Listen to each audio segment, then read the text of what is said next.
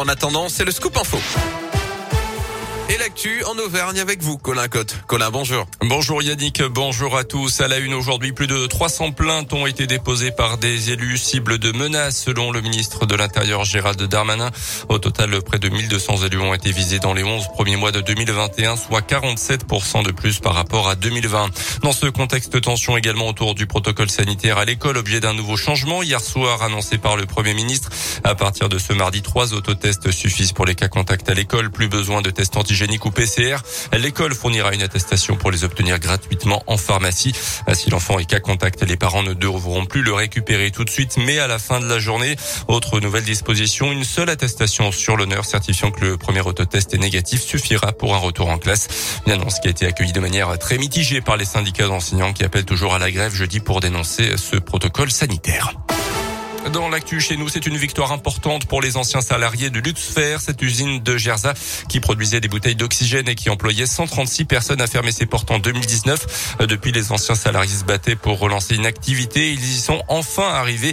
Une nouvelle usine du groupe Europlasma va être construite à Sébazia et produira à partir de 2024 des bouteilles de gaz haute pression. L'État, la métropole et la région sont engagés financièrement pour soutenir cette reprise, notamment à travers un plan de formation pour ces anciens salariés. C'est donc un grand soulagement pour Axel Perronzic, délégué CGT et représentant des anciens salariés de Luxfer. C'est quand même la reconnaissance euh, de tout le travail qui a été fourni euh, depuis euh, trois ans. C'est la première bonne nouvelle depuis trois ans, donc forcément on est heureux de voir cette avancée et de voir enfin des perspectives d'avenir et, un futur euh, plutôt sympa à se dessiner. Il y aura certaines productions qui seront un peu différentes et les machines seront, complètement différentes. Hein. On avait une usine qui avait 80 ans, donc les anciens salariés de Luxfer, ils ont tout le savoir-faire, la connaissance des produits, du métal, de la métallurgie. Après, c'est toujours bien de, pouvoir se former euh, et d'arriver dans de bonnes conditions dans cette usine qui sera toute neuve. Quoi. 70 emplois directs au total seront créés dans un premier temps avec l'objectif futur de monter jusqu'à 200.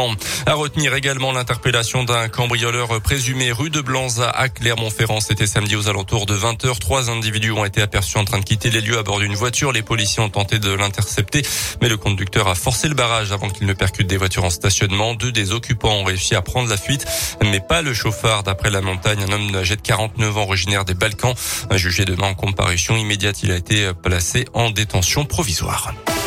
Les sports avec du basket. D'abord, il y a un déplacement en Pro pour la JAV pour débuter l'année 2022. Après deux semaines de pause, le championnat reprend donc à 20h.